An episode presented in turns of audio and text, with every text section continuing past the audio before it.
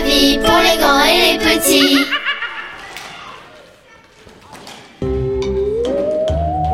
Il était une fois le premier jour du croco-bargeau à l'école maléfique.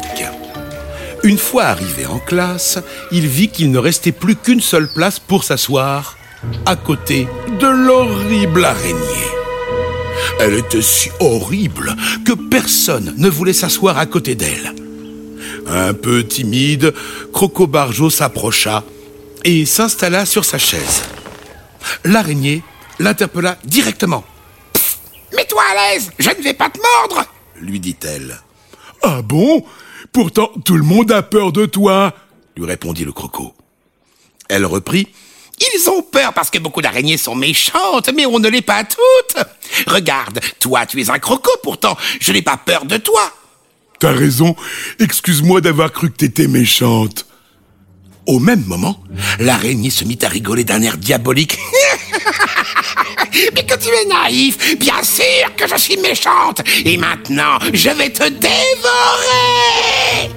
Elle commença à essayer de le manger tout cru. Le croco se mit à courir en faisant tout tomber sur son passage. L'araignée sautait de toile en toile pour essayer de l'attraper. Tu ne pourras pas courir toute ta vie Tu as l'air si savoureux Épuisé, il finit par s'arrêter et décida de l'affronter. Je ne vais pas me laisser faire par une petite araignée de rien du tout. Je vais te montrer de quel bois je me chauffe. Il prit son courage à deux pattes et l'écarta d'un coup de museau qu'il envoya en dehors de la salle à travers la fenêtre. C'est pas passé loin, dit-il soulagé.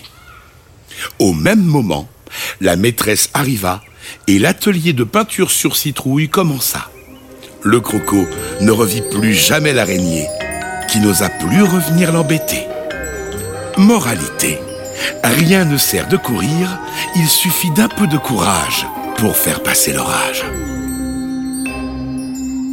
Voilà, c'est tout pour ce soir. Mais pas de cauchemar, ce ne sont que des histoires.